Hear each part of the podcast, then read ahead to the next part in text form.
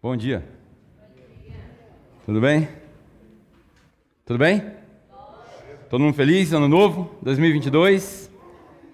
Muito bom, muito bom. Ah, deixa eu me ajeitar aqui que eu tenho muita coisa para falar.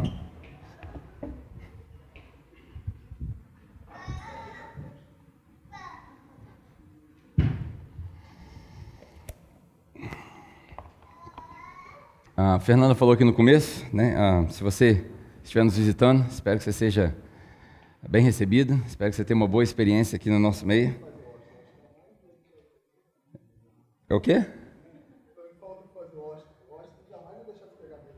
Jamais ia deixar eu pegar a mesa, é verdade. Que falta faz o Eu mandei uma mensagem para ele hoje que ele falou para mim que ele não ia ficar baqueado. Falei, você está fraco. Começou o ano fraco. Um, espero que você se sinta bem. Você tenha um bom tempo aqui conosco. 2022. Acabou esse negócio de pandemia? Aleluia, glória a Deus. Vamos declarar isso daí, porque nós estamos dois anos já em cima desse negócio, né? Ah, vamos ver se a gente sai dessa, sai dessa praga logo de uma vez. Ah, eu estou bem animado com 2022, muito animado para falar a verdade. Ah, a gente teve uma pausa, né? Um, é um negócio que não é muito comum na maioria das igrejas. A gente, o último domingo de dezembro e o último e o primeiro do, domingo de janeiro, nós não tivemos culto aqui. E aí algumas pessoas, né? Não muitas, mas algumas pessoas falaram para mim: como assim igreja para, né? Igreja de recesso. E esse recesso foi bom para mim, pelo menos para tirar um pouco a minha cabeça da rotina, né? E curiosamente, durante esse recesso, eu tive ótimas experiências com Deus. Eu não sei você, eu quero te convidar a participar dos grupos de conexão para você compartilhar as experiências que você teve. Mas eu tive ótimas experiências. Fui visitar algumas pessoas e o ano começou para mim com uma, com uma coisa um pouco desconfortável. Né? Para quem já faz parte da capela aqui, sabe que todo final de ano, por volta de outubro, novembro, eu sento, eu, eu, tento me afastar um pouco e aí eu começo a perguntar para Deus, né? perguntar para Deus o que, que Deus quer falar com a igreja. Não que eu tenha esse poder especial, mas eu começo a perguntar para Ele. E aí algumas coisas vão vir na mente, algumas coisas têm a ver com a situação que a gente se encontra, outras coisas pode ser uma revelação que a gente está vendo ali na Bíblia. E aí, enfim, eu escrevi lá né, o que a gente ia fazer e eu estava disposto, estava preparado, estava pronto para começar o ano com uma série sobre maturidade. Uh, a gente falou no aniversário da igreja que, pelo menos a maioria das pessoas entendeu que nós chegamos num ponto de maturidade. E eu queria começar falando sobre maturidade. Estava tudo pronto, tudo rabiscado, tudo rascunhado. E aí, quando virou um ano, eh, alguns amigos falaram assim: Poxa, eu vou no culto da virada em tal lugar, culto da virada em tal lugar. Eu sempre tive uma resistência, muito. culto da virada. Eu quero, eu quero passar com a minha família, né, e tal. Lógico, cada pessoa tem uma, uma característica diferente, mas eu, eu falei, ah, culto da virada e tal, papá. Curiosamente, eu não virei o ano, né? Naquele, eu já, já tô velho já, né? Meia-noite, não aguento mais com criança, voltei para casa. Dez horas eu estava como? Estava profundo já no meu sono. Só que, depois que todo mundo dormiu, por volta de uma hora, uma e meia da manhã, aí eu tinha recebido algumas mensagens de algumas das pessoas mais espirituais aqui da igreja, né? E algum, assim, todas elas falaram a mesma coisa com palavras diferentes. Você precisa prestar atenção nisso, você precisa prestar atenção naquilo, você precisa se posicionar. Tá? E aí todos falaram a mesma coisa, obviamente querendo meu bem, ninguém queria me ofender nem nada. Quando deu uma e meia da manhã, mais ou menos, eu acordei. Acordei. Não estava passando mal, não tinha comido demais, só acordei. E aí me veio à mente esse, essa palavra. Né? E aí, magicamente, em menos de 20 minutos, eu tinha uma, eu tinha uma palavra pronta, uma pregação pronta. Eu, eu não gosto muito desse negócio de o ano disso, o ano daquilo. Não sei você, né? Você é livre para declarar o que você quiser no seu ano. Mas eu não sou muito fã desse negócio de esse vai ser o ano de tal coisa, o ano de tal coisa. Porque eu acho que todo dia é dia de pregar Jesus, amém? Todo dia é dia de viver Jesus. Mas eu acordei com esse negócio e eu falei, não, Deus não tem esse negócio de ano, palavra do ano. E aí eu, com toda a minha teimosia, ouvia uma e meia da manhã, no primeiro dia do ano, na primeira hora do ano, Deus falando comigo através das minhas ideias, meus pensamentos, através das minhas leituras. Né? Peguei o meu celular ali no escuro, comecei a ler e me veio essa palavra sobre posicionamento. É bem desconfortável o que eu vou falar para você. Então, para quem já faz parte da nossa família, eu quero te convidar para uma viagem desconfortável. Nós que vivemos no, no século XXI, a gente está acostumado com carro, banco de couro, ar-condicionado. Imagina que nós vamos daqui para Angra dos Reis, naquela serra toda acidentada, de carroça. É o que nós vamos fazer agora. Para mim é desconfortável falar desse tipo de coisa. Mas eu, eu não vou nem dizer assim o meu, o meu ano inteiro. Mas hoje, é uma palavra que eu quero viver hoje. É essa palavra. Que diferença faz isso para Deus? Você chegar aqui na igreja, no púlpito, no palco, no altar, chama o que você quiser. Que diferença faz isso para Deus? Você fala assim, esse é o ano do tal. Nenhuma. Nenhuma. Porque Deus não está no nosso tempo. Não faz diferença nenhuma você falar, esse é o meu ano de tal coisa. E para você, que diferença faz? Talvez, talvez, bem talvez, para você, seja uma palavra de apoio, uma palavra de conforto, para você falar, cara, eu senti que Deus me levou nessa direção. Isso é muito comum nas igrejas, quando a gente começa a unir os nossos pensamentos, as coisas vão acontecendo. Chame de pensamento positivo, chame de fé, chame do que você quiser, as coisas vão acontecendo. Eu acho que é por isso que Jesus falou que a gente deveria ter unidade no nosso meio. Não é pensar a mesma coisa, mas é pensar na mesma direção. Você consegue entender a diferença?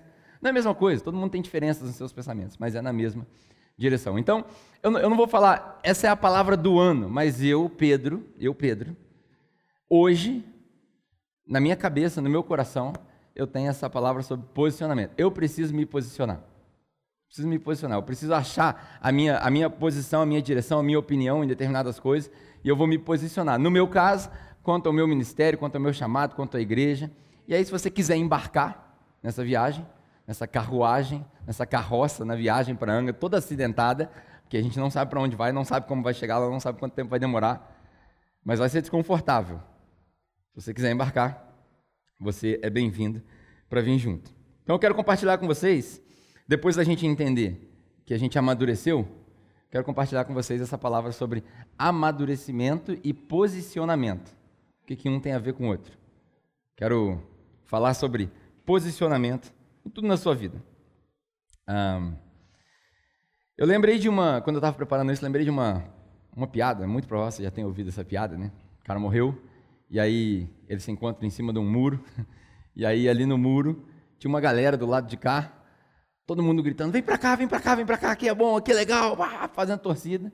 E do outro lado, todo mundo quieto, só observando.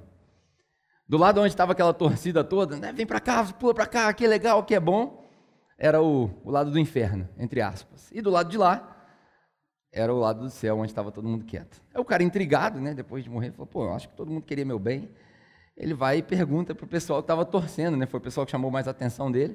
Por que, que vocês estão torcendo? Por que, que vocês estão vibrando aí para eu pular e tal? Pá, pá? Não, é porque a gente quer do lado de cá. A gente quer do lado de cá, pá, pá. Enganaram ele. Aí ele vai e pergunta para o lado de lá e ninguém responde. E aí ele, enquanto ele estava em cima do muro, alguém do lado de lá, do lado que ninguém, ninguém comemorava, ninguém chamava, vira e fala para ele: você precisa se posicionar. Porque o muro pertence ao vizinho. Essa piada irônica, né, que é trágica, acho que reflete muita coisa da nossa vida. Não se posicionar já é tomar uma posição.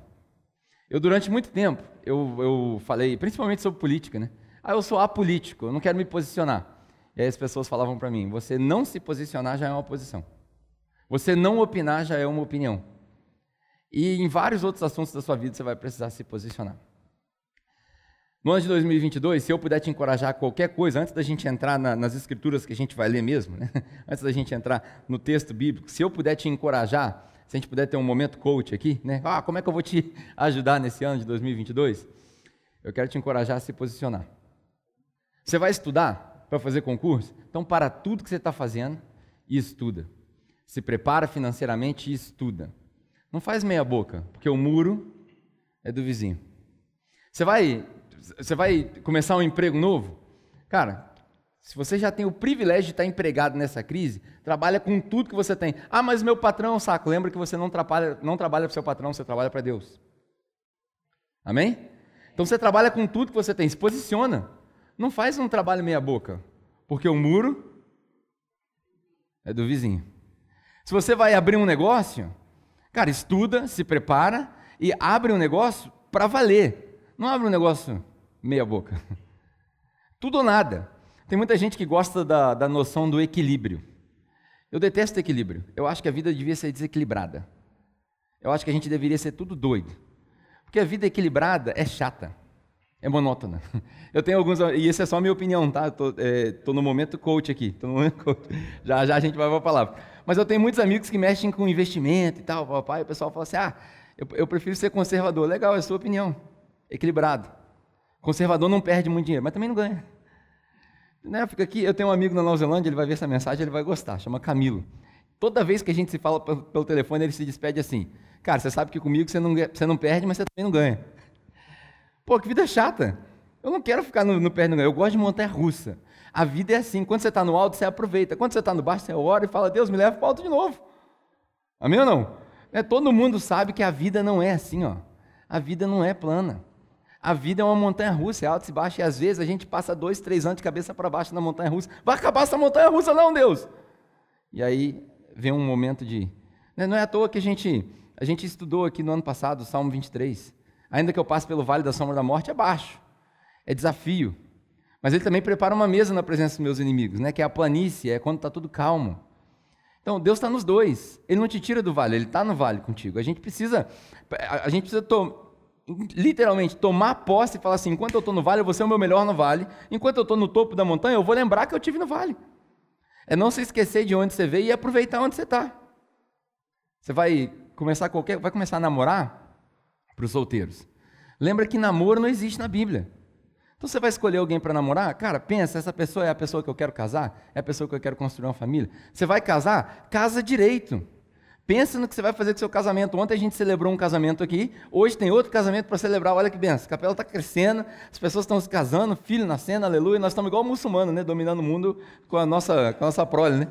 Obedecendo os mandamentos de Deus. Vai e multiplica. Está nascendo criança, é bom, glória a Deus. Mas você vai casar? Pensa que o seu casamento é o espelho da glória de Deus. Isso é posicionamento. Você vai casar com uma pessoa, com uma pessoa que você briga o tempo todo, que você não respeita, que você não gosta. Para que você vai casar?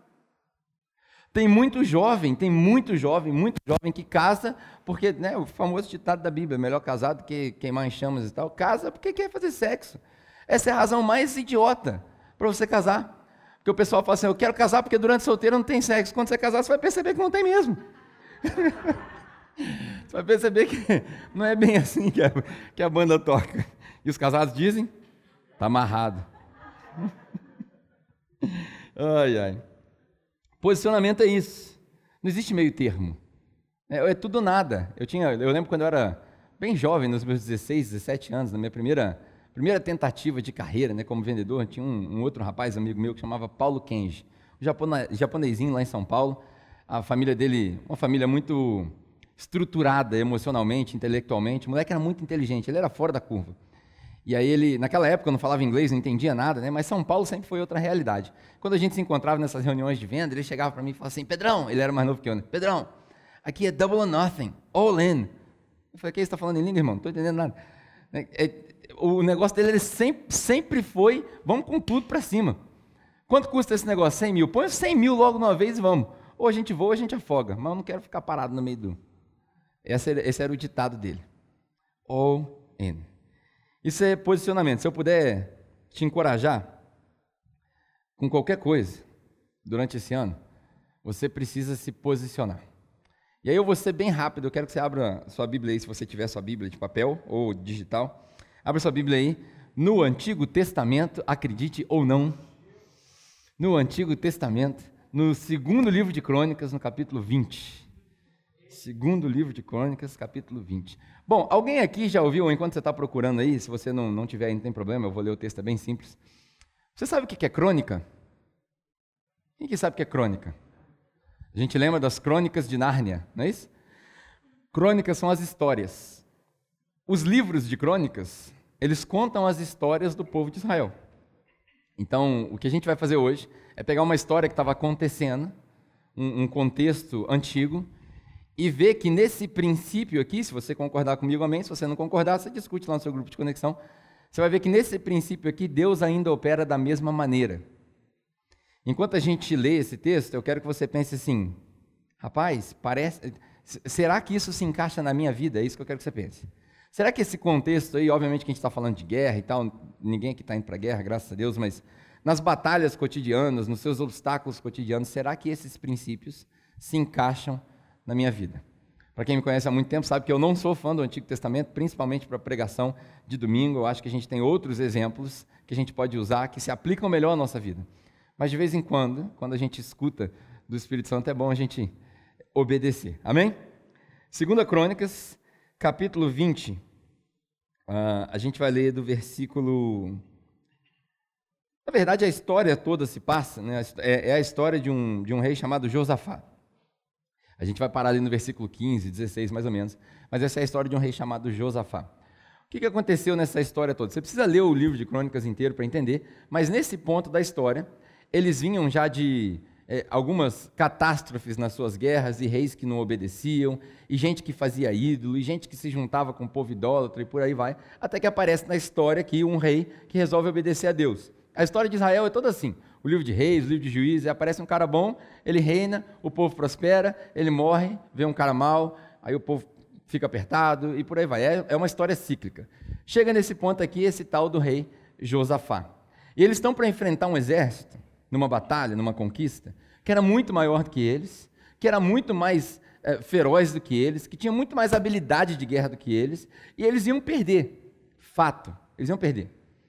Aí Josafá reúne, esse, esse rei sábio que resolveu obedecer a Deus, reúne todo o povo, e ele começa a orar, começa a clamar, e ele faz uns desafios para Deus. Você já fez algum desafio com Deus? Quem aqui já fez algum desafio com Deus? Deus. Ah.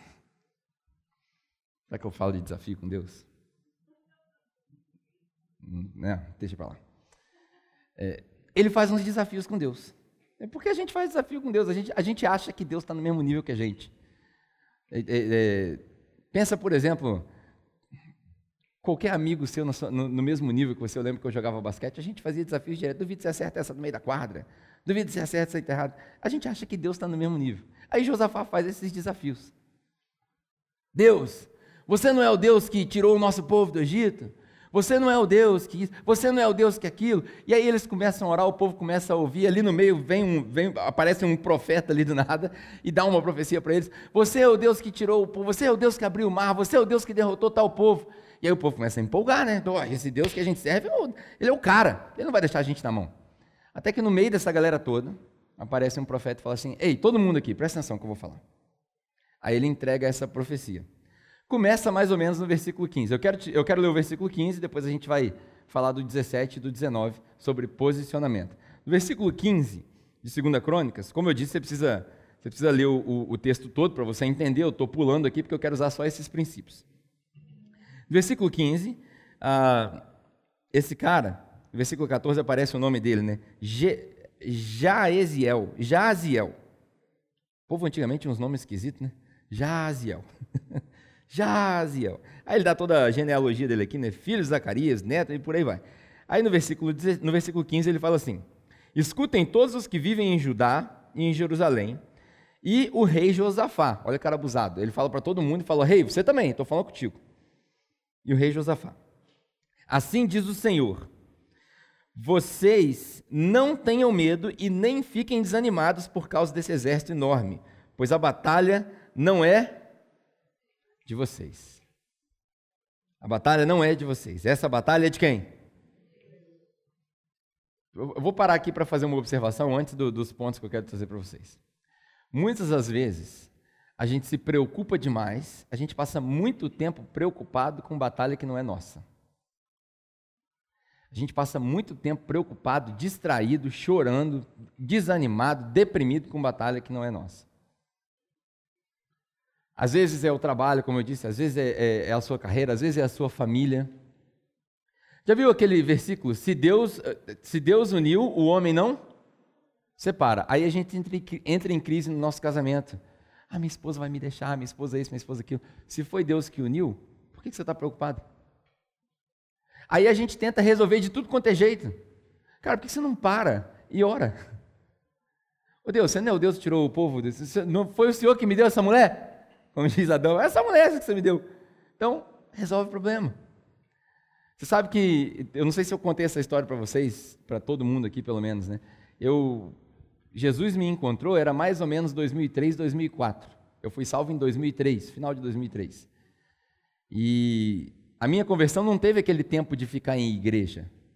Quando Jesus me salvou, foi imediato. Isso, deve, isso tem quase 20 anos. Foi imediato, foi no dia da minha salvação, no dia seguinte eu estava na rua pregando. Eu falava um monte de besteira, mas eu estava na rua pregando. Não deu tempo de eu ir para a igreja. Eu não, eu não, tive essa experiência de ficar na igreja para aprender. Tanto que na, naquela época eu comecei, a, enfrentar, comecei a, a, frequentar a Igreja Batista Central. E aí eu ia para a classe onde o pessoal ia aprender as coisas, né, as coisas básicas e tal. E o pastor lá daquela época, ele, ele não me entendia, ele ficava confuso comigo. Eu lembro que na primeira classe que eu cheguei, depois de eu ter aceitado Jesus cinco vezes, alguém aqui já fez isso? Ele faz um apelo, você vai lá no altar, aí no domingo seguinte ele faz apelo, vai de novo, vai que não colou a primeira vez, né? E eu ficava voltando, eu aceitei Jesus cinco vezes. Quando eu resolvi na classe lá do pastor Nilson, ele acabou a classe, eu cheguei lá nele, ele já estava bem velhinho, falei, pastor, o que eu tenho que fazer? O que eu tenho que fazer? Eu estava muito preocupado com o que eu tinha que fazer. Ele falou, ah, vai para casa ler a Bíblia. Aí eu fui, duas semanas depois eu voltei. Faltei o culto de domingo seguinte, voltei duas semanas. E aí na hora que ele acabou a classe, ele falou tudo que ele estava falando lá de, de batismo, disso, daquilo. Eu não entendia nada, não prestava atenção. E aí eu cheguei para ele e falei, pastor, já li. Já leu o quê, menino? A Bíblia? Você falou para eu ler, e agora, o que eu faço? Aí ele deu um passo para trás assim, aquele jeitão dele, né? Mas, o que, que você entendeu? Eu falei, nada. Entendi nada. Eu li porque o senhor mandou ler, mas eu não entendi nada. Um monte de história tudo igual, tudo repete, nome esquisito, vai para lá, vai para cá, e uma hora a história interrompe, depois a história continua. Aí ele virou para mim, me chamou de burro na minha cara, praticamente, com outras palavras, né? Falou, lógico, você leu errado. Eu falei, o senhor que mandou eu ler? Não, mas você tem que começar de Mateus. Eu falei, ah, vocês estão de sacanagem comigo, né? Dentro dessa linha. Eu falei, pô, vai, você me dá, manda ler um livro. Aí você fala que eu tenho que começar a ler o livro pela metade? Porque não faz sentido isso daí. Aí ele foi e me ensinou a ler. E aí o Michelin, que todo mundo aqui conhece, me ensinou a, a, a ir destrinchando os, os, pedaços da Bíblia, como entender, e isso aí demorou um, um pouco de tempo. Bom, eu não tive, eu não tive tempo né, para ficar na igreja e, e, entender como as coisas funcionavam. Por que eu estou contando essa história toda? No momento que Jesus me salvou, eu já sabia o que, que eu ia fazer.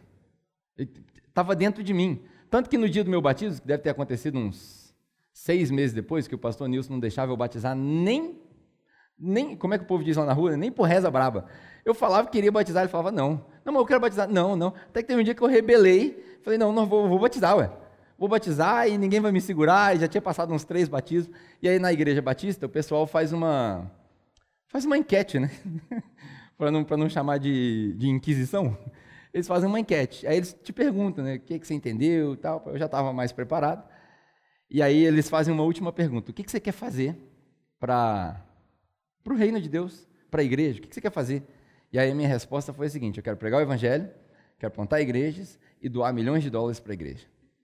Foi a primeira vez na história da igreja batista, em 60 e poucos anos, que todo mundo riu junto, a unção do riso.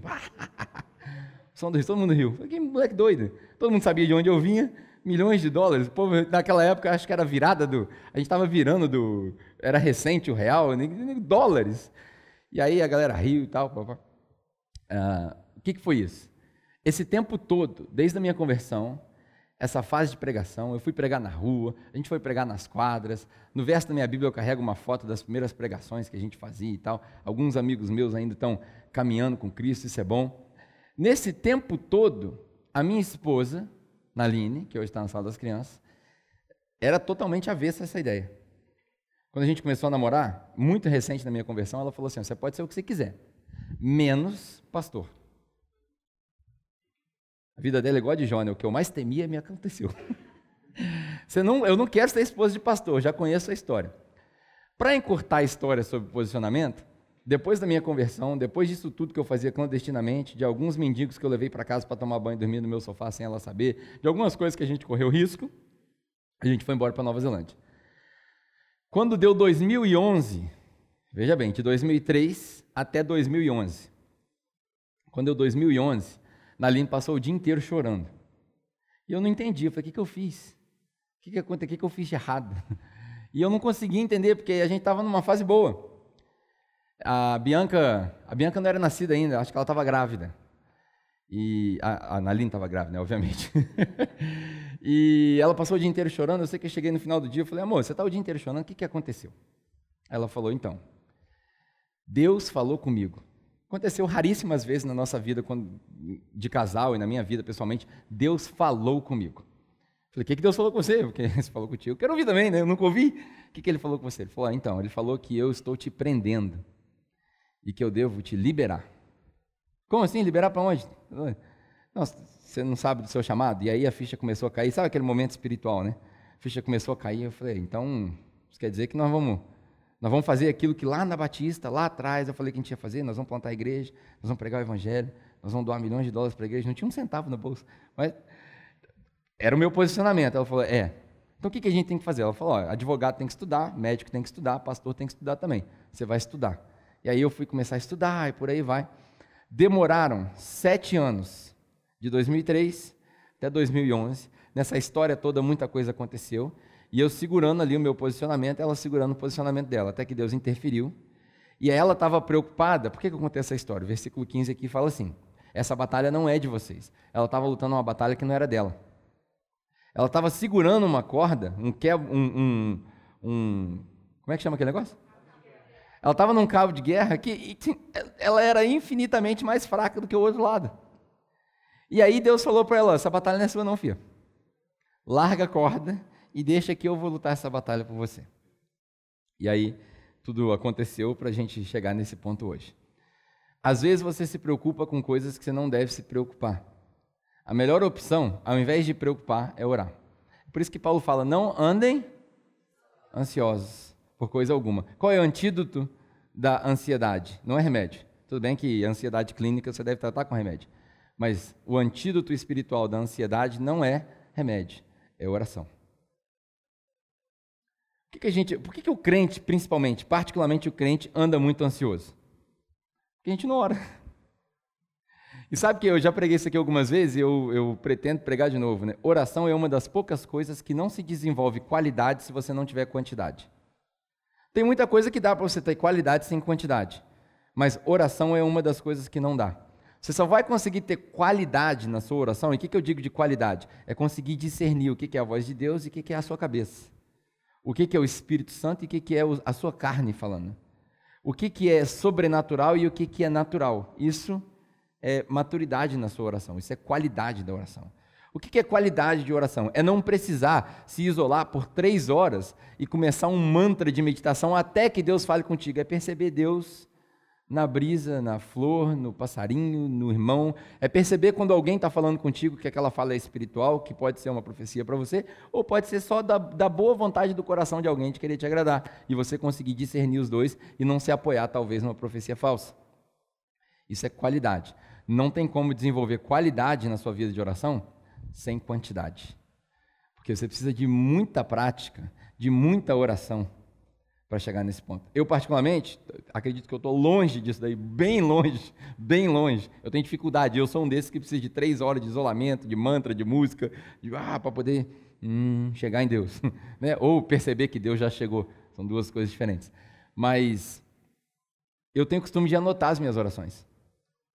E aí você sabe que é curioso, esse começo de ano, antes da gente ler o versículo 17 aqui para eu acabar, esse começo de ano, além dessa palavra sobre posicionamento, eu tive um sonho ontem, né? ontem não, hoje, três horas da manhã. Geralmente quando eu tenho sonhos eu acordo por volta de três horas da manhã. É curioso, é sempre três horas da manhã. Eu gosto de achar, eu gosto de pensar que é espiritual, né? Que três horas da manhã é a última vigília. Você sabia disso não? Para os judeus, né? A noite começa às seis horas e aí de seis às nove, de nove à meia-noite, meia-noite às três, três às seis e aí começa o dia. Né, o dia do judeu não começa na meia-noite. O dia do judeu começa às seis horas da manhã. E quando você vê Jesus falando assim, ó, vamos orar até a tal vigília e tal, a primeira vigília começa de seis às nove, a segunda de nove à meia-noite, a terceira de meia-noite às três e três às quatro. Então é na última vigília que Deus fala mais alto. Aleluia.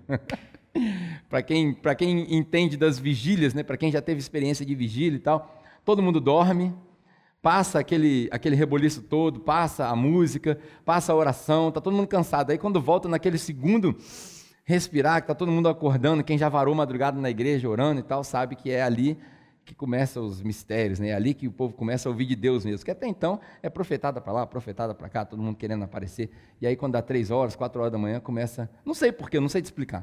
Não sei porquê. Mas é na última vigília que as coisas geralmente acontecem espiritualmente falando. E aí eu acordei e tive um sonho. Olha que interessante, não vou contar o sonho aqui, senão a gente vai ficar aqui o dia inteiro, mas eu tive um sonho que não, não vou afirmar se é espiritual ou não, porque eu posso estar errado, mas há quase 15 anos atrás eu tive um sonho sobre a ressurreição.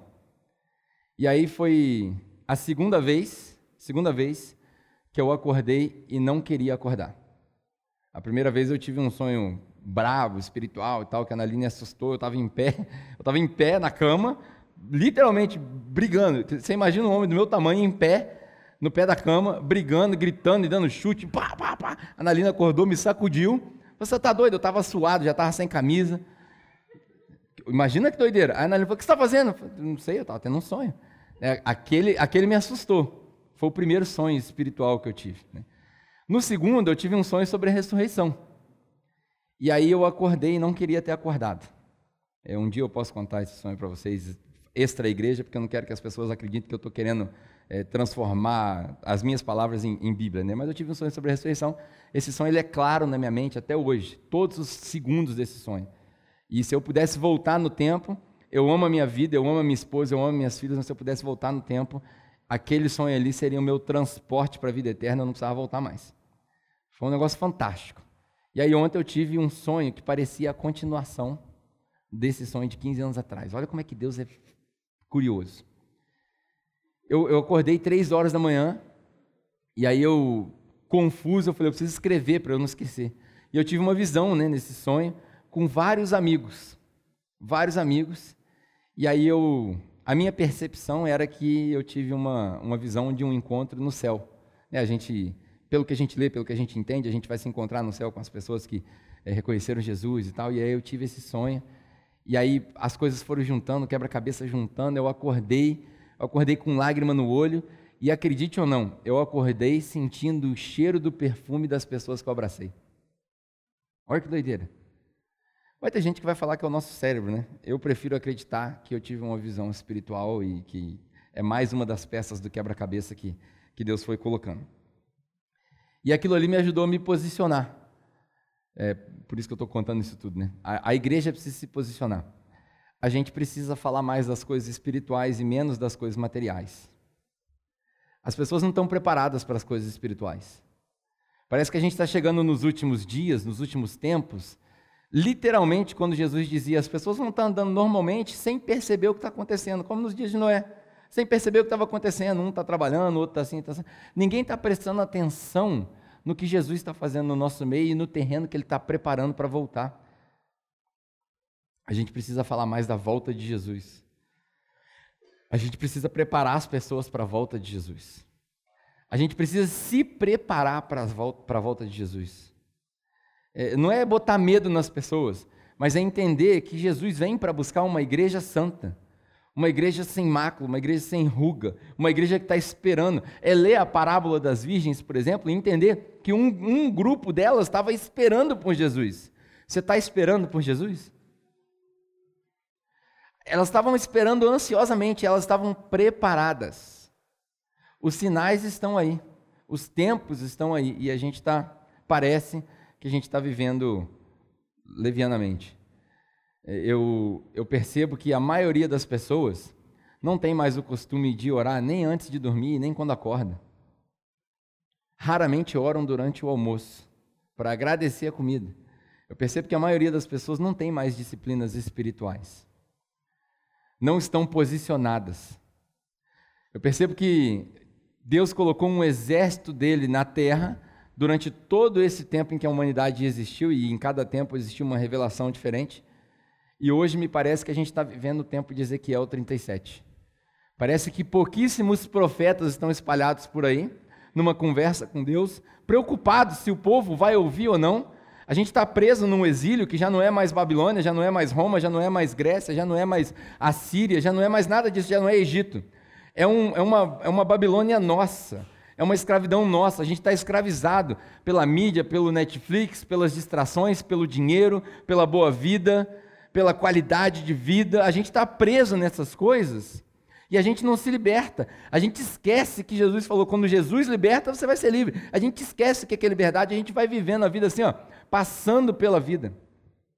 Eu tenho percebido que tem alguns poucos profetas, tipo Ezequiel 37, reclamando com Deus, e aí Deus mostra, fala, tá vendo esse monte de esse monte de corpo morto aí? São vocês. Um monte de osso seco, um vale de ossos secos. O nosso tempo, a nossa geração parece um vale de ossos secos. Não tem poder. Nosso testemunho não chama a atenção de ninguém. Nossa responsabilidade não chama a atenção de ninguém. O nosso caráter não chama a atenção de ninguém. A gente conseguiu se misturar de tal maneira que ninguém sabe mais quem é cristão e quem não é.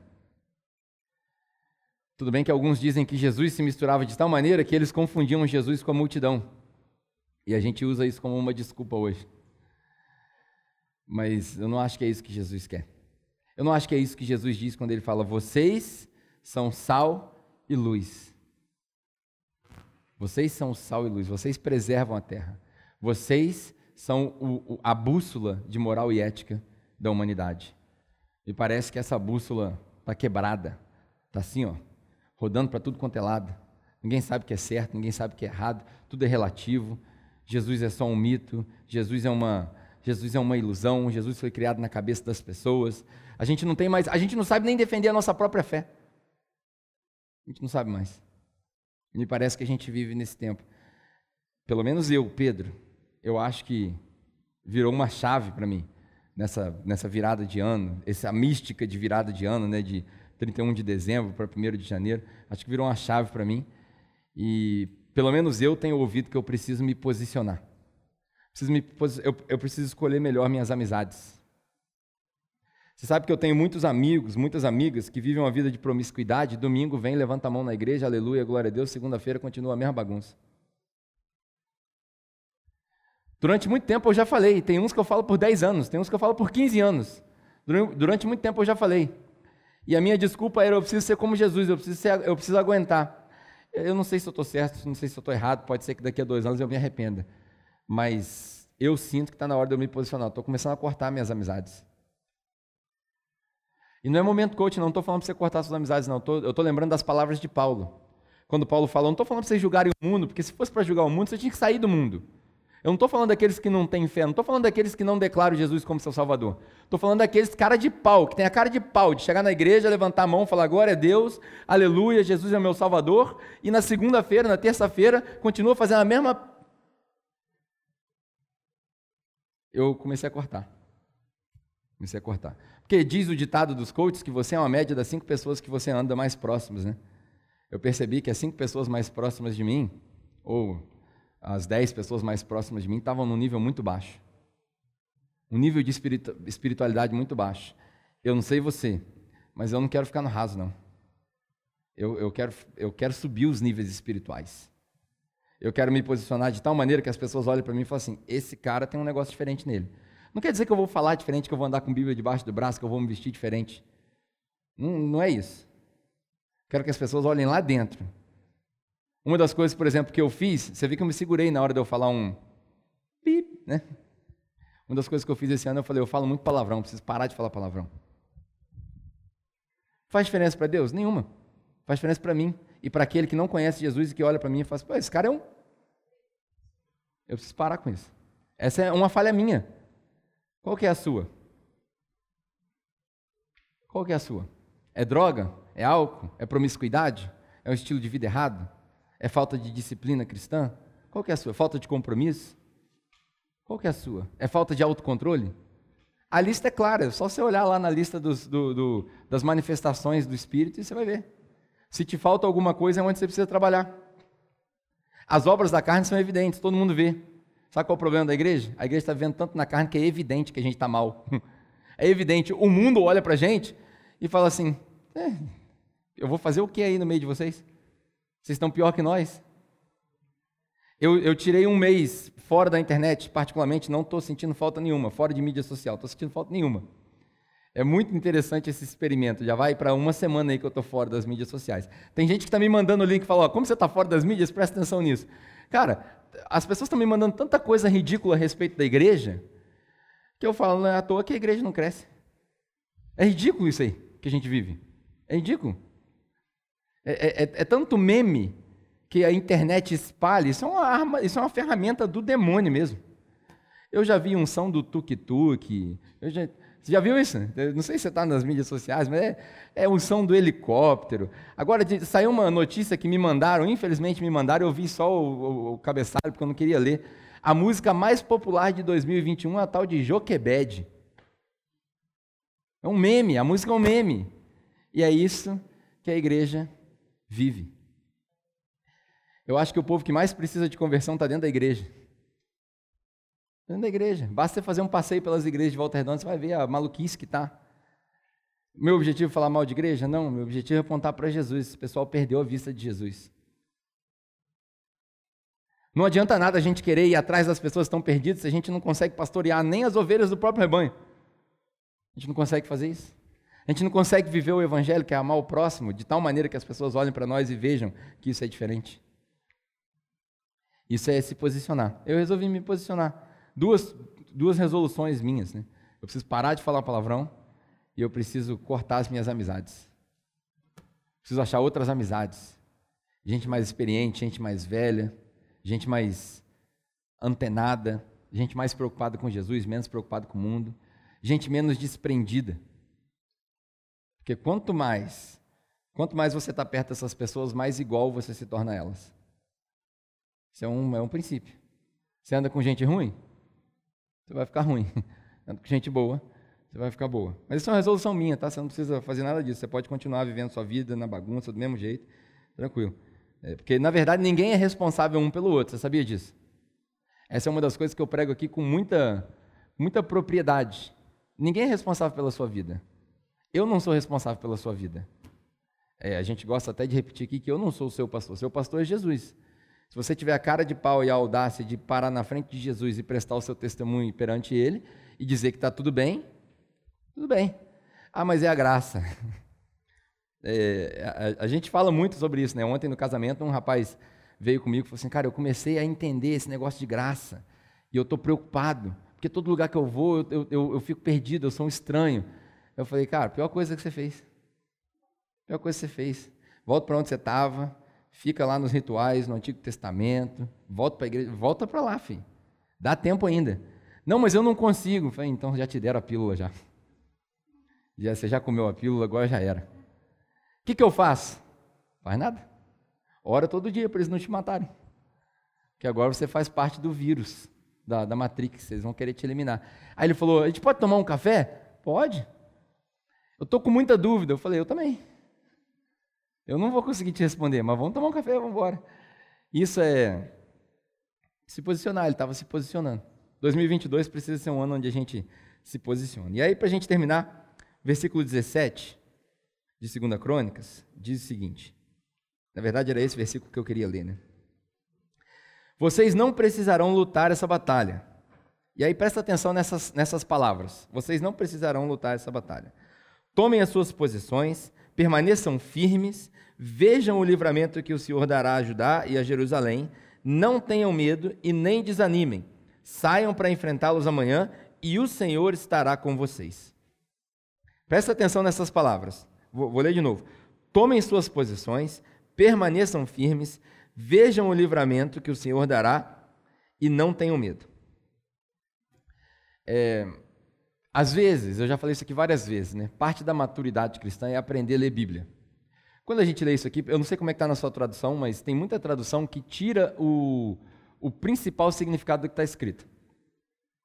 Isso que Deus está fazendo aqui, através desse profeta Jaziel aqui, Deus está dando uma ordem. E aqui, como é um livro de crônicas falando de guerra, é, eu vou pedir licença para você entender o que eu vou fazer agora, não se assuste. O que Deus está fazendo, Ele está dando uma ordem, como um capitão de guerra que na época não tinha microfone, não tinha megafone, não tinha nada. E ele grita quatro palavras, em, muito provavelmente em hebraico. Ele grita essas palavras. Quando você ouvir essas palavras em hebraico, você vai ver que faz todo sentido. Principalmente a última. E aí você vai começar a entender. Às vezes, a ficha não cai para o pessoal que está me ouvindo, porque eu tenho um problema, eu, o Pedro. Às vezes eu acho que todo mundo já entendeu o que eu entendi. E eu não estou falando que eu sou melhor que você, é porque eu tenho mais tempo. E eu gosto disso. Às vezes eu prego alguma coisa e eu, e eu acho que as pessoas estão entendendo. Por isso que eu estou tomando esse cuidado para te explicar. Se você não entender, quando você chegar em casa, estuda isso que eu estou te falando, que você vai compreender o que Deus está querendo dizer. Quando ele fala, é, tomem as suas posições e fiquem firmes, quando você lê em inglês, por exemplo, faz Faz mais sentido ainda que em português. Mas em, em hebraico, ele grita quatro palavras. Ele grita Amad, Yassab, Ahá e Yeshua. É como se Deus estivesse aqui no topo da montanha e ele fala assim: Amad! Todo mundo. Yassab! Tá entendendo agora? Conseguiu perceber? Ah! Yeshua! Eu me lembro dos, dos Maures, da Nova Zelândia, de onde eu vim. Conta a história que quando os ingleses chegaram para dominar o território da Nova Zelândia, os Maures subiam no topo das montanhas e eles faziam essa dança que vocês veem eles fazendo na, nos jogos de rugby, que chama haka. E eles faziam essas danças, e essas danças eram uma dança de guerra, que literalmente, se você estudar a história dos neozelandeses, assustou o povo. E eles voltaram. A Nova Zelândia é a única colônia inglesa que não foi colonizada na força. Teve um acordo entre eles, e até hoje, até hoje, os maures ocupam um lugar no parlamento por causa dessa resistência. Quando Deus grita Amad, Yassab, Ahá, Yeshua, a última palavra soa com, como o quê? Yeshua. O que ele quis dizer é o seguinte: firmem os seus pés aonde vocês estão. Esse é o tome em posição. É o Amad. Firmem os seus pés aonde vocês estão. Na sua vida espiritual, você está onde? Você está onde? Eu quero te encorajar e usar isso que está escrito no Antigo Testamento como um princípio. Deus está te falando hoje, firma teu pé. Firma teu pé. Aonde você está? Porque não é à toa que Ele te colocou lá. Não é à toa que eu estou falando da sua vida espiritual. Eu não quero embaralhar a sua cabeça. Não é à toa que Deus te trouxe até onde você está. Firma o seu pé, o mais forte que você puder. Toma a sua posição, e aí quando ele fala fiquem firme, o Yassab, ele quer dizer o seguinte: vai vir uma onda. Já viu quando você está no mar e você vai num lugar mais fundo que você consegue se equilibrar e a onda te leva? Deus está falando, vai vir uma onda para eles. Vai vir uns inimigos. Não se assustem. Fica firme e não balança com essa onda. Por quê? Vem a terceira palavra. Ahá. Essa terceira palavra é o seguinte: vejam, contemplem. Contemplem o quê? Não é a batalha que vocês vão ganhar, não é a força do seu braço, não é a sua habilidade. Contemplem a salvação que Deus vai dar para ajudar em Jerusalém. O que é a salvação? Yeshua. Porque a palavra Yeshua significa Deus salva. O ponto que você chegou na sua vida espiritual hoje, se você está entendendo o que eu estou falando, eu acredito, pelo menos para mim, é o seguinte: firma o seu pé onde você está. Vai vir uma onda, ela não vai te balançar. E você só observa o que Deus está fazendo. Porque Deus vai dar esse livramento. Essa é a palavra sobre posicionamento. Quando você se posiciona, três coisas acontecem que você viu aqui nesse texto, outras podem acontecer, mas a primeira delas é o seguinte: primeira coisa, você perde o medo. Você sabia que a palavra mais comum na Bíblia inteira, a ordem mais comum na Bíblia inteira é não temas. Por que, que a gente teme? Porque a gente não conhece o Deus que salva. A gente não conhece Ele. E quando eu, quando eu digo conhecer, Jesus usou essa expressão. Ele fala assim: conhecereis a verdade. Tem muita gente que acha que conhecer a verdade é memorizar a Bíblia. Não é. Conhecer é experimentar. Quando o Antigo Testamento fala que Abraão conheceu a sua esposa Sara, ele quer dizer que os dois tiveram intimidade. Você conhece Deus? Você tem intimidade com Deus? Sua vida é uma vida de intimidade com Deus? Porque quando você se posiciona, você perde o medo. É o, é o, é o mandamento mais comum da Bíblia: não temas. Não tenha medo pois o Senhor está contigo. No mundo vocês terão tribulações, mas tem de bom ânimo, porque eu venci o mundo. Eu estarei contigo todos os dias da sua vida. Ao longo das escrituras você vê esse mandamento escrito e essas frases escritas e a gente, por alguma razão, a gente não acredita. Segunda coisa que acontece, além de perder o, o medo, você se anima. Eu vejo muito, muito crente desanimado. E aí eu vou falar um negócio agora bem superficial. Volta, vamos voltar desse ponto de onde eu estava, quando a gente estava falando em hebraico aqui, e esses gritos que eu dei aqui, que talvez se assustou. Volta desse ponto e pensa comigo. Tem muito crente que desanima. vou falar um negócio mais superficial que acontece na vida do crente. Sabe o que é o mais superficial na vida do crente? É isso aqui, ó. A igreja. É o mais superficial. Agora, você sabe qual que é o mais relevante na vida do crente? Isso aqui também. Porque é aqui, no ambiente mais superficial, que você tem as memórias mais relevantes da sua vida de cristão. Amém ou não? Quem, quem pode. Talvez você tenha tido uma experiência. Eu tive várias experiências com Deus. A minha conversão foi fantástica. as minhas primeiras experiências foram fantásticas. Mas, como a gente diz em inglês, boy oh boy, quantas experiências eu tive dentro da igreja. Quantas experiências eu tive durante pregação, enquanto eu ouvia, enquanto eu louvava. Quantas vezes Deus falou comigo de uma maneira que nenhum outro lugar acontece. Quando a gente estava louvando, quando a gente estava adorando. Talvez por isso é que Deus fala para o povo do Antigo Testamento que quando eles constroem o tabernáculo, quando eles constroem o templo, quando ele dá ordens para Malaquias, ele fala, faz igualzinho eu falei. Porque tem um significado por trás disso tudo. Eu vejo muito crente desanimado quando a gente fala, no nosso caso aqui, por exemplo, né, a gente fala sobre, ah, vamos fazer obra e tal. É, eu comecei o ano, eu resolvi me posicionar. Para quem é da capela, por exemplo, eu resolvi que esse ano eu vou botar laje nesse troço aqui. Não quero mais forro. Ah, mas você consultou quem? Ninguém. Só o Espírito Santo. Não precisa de sua opinião. Ah, mas tem conselho na igreja? Tem. Eles se viram depois para pagar, sei lá. Eu vou botar laje no negócio. Vou botar aqui, eu resolvi. E se ninguém contribuir com nada, eu vou pegar meu próprio dinheiro, aos pouquinhos, eu vou arrancar isso, porque eu, eu funciono assim. Primeiro eu quebro, depois eu faço. Eu não sei planejar. Vou arrancar esse negócio, vai ficar chovendo aqui dentro. Eu vou botar metade da laje quando eu tiver dinheiro, depois eu botar a outra metade. E, ah, não gostei. Aí você me para então. Segunda-feira eu vou estar aqui. Eu não sei quando vai começar, mas você dá um jeito de vir me parar. Porque eu vou derrubar o um negócio. Eu resolvi que dia 10 agora o proprietário volta de férias. Ele foi, ele foi viajar. No ano passado, quando eu recebi essa palavra sobre posicionamento, eu liguei para ele. Jane, quero comprar o espaço. Estou viajando, meu filho. Pedrinho. Ele falou assim: Pedrinho, estou viajando. Quando eu voltar, a gente conversa. Vou lá, vou, vou fazer uma oferta, quero comprar. Vou comprar. Você tem dinheiro? Nenhum centavo. Nenhum centavo. Mas essa batalha não é minha. Entendeu? Até fé é difícil eu ter de vez em quando. Mas, mas eu estou tentando. Estou tentando. Por quê? Porque eu preciso começar a crer nesse Deus que salva. Eu preciso começar a, a, a crer nesse Deus que livra. Sabe por quê, gente? Daqui a 30 anos, 40 anos, nós vamos morrer. Sabia disso? Nós vamos morrer.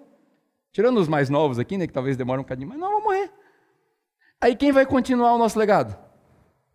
Quem vai continuar a história da igreja para quem não gosta de igreja em Volta Redonda? Quem, vai, quem vão ser os malucos que vão ver o avivamento que nós plantamos a semente? Ou nós vamos jogar semente em, em, em solo rochoso que não vai dar fruto? Quem vão ser as pessoas que vão colher o fruto disso aqui? A gente vai deixar morrer? Eu não quero deixar morrer. Para isso a gente precisa de um lugar. Você sabe que a gente faz um negócio imbecil todo mês? Chama pagar aluguel? É um negócio imbecil. Se você fizer uma pesquisa aqui na igreja, não quero envergonhar ninguém, lógico, é, todo mundo tem condições diferentes, eu já paguei aluguel durante muito tempo, hoje, graças a Deus, eu consegui comprar uma casa. Você sabe que é uma alegria fantástica você saber que o dinheiro que você está botando lá não está indo pelo ralo, é seu. Já fazem cinco anos que a gente paga aluguel. Você já fez as contas? Vou fazer as contas com você. A gente paga uma média, desde que a gente começou, a gente começou pagando bem baratinho, hoje a gente paga 3 mil de aluguel, que ainda é barato. Na média, a gente paga uns 2 mil de aluguel ao longo da história da capela, desde o começo. Cinco anos são 60 meses. 60 meses vezes 2 mil dá 120 mil reais. Cadê esse dinheiro? Sabe onde está esse dinheiro? No bolso dos outros. Sabe qual é a palavra de Deus, principalmente em Provérbios? Que ele vai tirar do ímpio e colocar na nossa mão. Nós estamos fazendo o contrário. Nós estamos tirando do bolso dos fiéis colocando na mão de alguns, né, nem todos, nem todos não eram religiosos, alguns, alguns eram não religiosos. A gente já fez culto no Muarama. Alguém aqui tem dúvida que, que a parada lá era pesada espiritualmente? A gente botou dinheiro na mão dos caras. Você não acha isso um absurdo? Sim ou não? Ou você prefere continuar pagando aluguel assim à toa? Eu não. Então eu quero comprar, vou fazer uma oferta, vou comprar. Como é que a gente vai comprar? Vamos juntar os irmãos mais malucos que tiver, cada um pega um pouco de dinheiro emprestado e vamos embora. Quantos irmãos malucos que tem aqui, eu não sei. Mas nós vamos fazer assim. Acabou, acabou a época de terceirizar o serviço da igreja. Acabou. Você é a igreja. Do mesmo jeito que você quer comprar uma casa para você, nós queremos comprar uma casa para nós. Pode não ser aqui, mas nós vamos comprar uma casa. Pode ser o investimento mais estúpido que a gente vai fazer, porque não dá retorno. Graças a Deus, igreja não é banco, igreja não é para dar retorno, igreja é para dar, não é para receber. A igreja nós gastamos nosso dinheiro, a gente não investe dinheiro na igreja para poder pegar lucro. Isso aí você faz na sua vida. Isso aí você faz com o seu dinheiro. Que vocês não estão acreditando que eu vou comprar esse negócio, não, mas beleza. Vou achar a gente lá fora, vocês não estão acreditando em mim? Quando a gente, quando a gente escuta essas palavras sobre posicionamento, quando você se posiciona, você perde medo, você se anima. Sei que eu estou pregando aqui, vocês estão desanimados, mas tudo bem, o Espírito Santo vai, vai converter o coração de vocês. Só a Aline que está animada, que me entendeu. Eu dei um tempinho só para ver se vocês animaram, mas vocês não animaram, não. Então tá tranquilo. Você perde o medo, você se anima, e a última coisa que acontece quando você se posiciona, está aqui nesse texto. A última coisa que acontece, pelo menos nesse texto, você vai à luta. Embora a luta não é sua, a batalha não é sua, você sai para lutar. Vamos embora. O que, que tem que fazer? A gente está falando de obra aqui, né? O que, que tem que fazer? Vamos atrás do cara, vamos ver quanto custa, vamos ver de onde sai dinheiro, vamos trabalhar nós mesmos, vamos, vamos se virar. Ah, por quê? Porque a igreja é o ambiente mais superficial da vida do cristão, porém é o ambiente mais relevante das suas experiências. Nós queremos proporcionar um espaço para que as pessoas tenham experiências com Deus. Você perde o medo, você se anima e você luta. E aí, olha que interessante, no versículo 19, para a gente terminar. No versículo 19, depois dele ter recebido essas ordens, se posiciona Amad, Yassab, Ahá Yeshua. A gente se posicionou, a gente está firme. Versículo 19, olha o que, que acontece. Então, os levitas, descendentes dos coatitos, isso aqui não interessa para nós, né? Uh, levantaram-se e fizeram o quê? Levantaram-se e o quê? Louvaram. Quando você se posiciona e você vê o que Deus está fazendo, o resultado é louvar a Deus.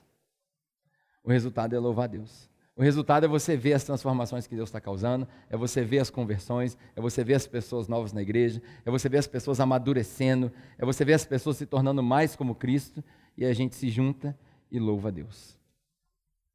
Essa é a ideia do posicionamento. 2022 precisa ser um ano, pelo menos para mim, agora eu estou pregando para mim mesmo, 2022 precisa ser um ano onde eu me posiciono, onde a gente firma raiz e a gente vê o que Deus vai fazer no nosso meio. Eu espero que do mesmo jeito que vai ser para mim, seja para você também. Como é que faz para ser para você também? Eu particularmente não sei. Você pode embarcar na minha, a gente ora junto. Né? Eu lembro que antes da virada do ano, alguns irmãos falaram para mim assim: vamos fazer um encontro para a gente orar junto e tal. Talvez seja essa a resposta. Vamos sentar junto, vamos orar junto, vamos adorar junto, vamos. Né? Eu, eu não sei se a gente consegue trazer Deus mais para próximo, porque Ele não fica próximo, a gente está nele, né? então é, é, um, é um paradoxo mas talvez para a gente enxergar mais claro. Enxergar mais claro o que Deus está falando, ouvir mais claro o que Deus está dizendo, para a gente seguir a passos largos. A gente já deu passos pequenos durante muito tempo, agora nós vamos dar passos largos. Amém? Você recebeu essa palavra? Metade da igreja já dá para fazer meia laje, né? Já dá para fazer meia laje. ai, ai. Vamos orar? Ah, pai, obrigado por essa, por essa palavra, obrigado porque eu, particularmente, o Senhor falou comigo. Eu espero que não tenha sido nada do meu ego pregado nessa palavra e que todas essas, todas essas resoluções falem com os nossos irmãos. Ah, que o Seu Espírito Santo opere na nossa igreja de maneira que cada um possa se posicionar onde precisa se posicionar, seja no seu trabalho, na sua família, no seu casamento, nos seus investimentos, na criação dos seus filhos, na sua vida cristã, na igreja, no seu caráter. Espírito Santo, assim como nós oramos durante o nosso encontro de oração aqui, eu quero repetir essa oração.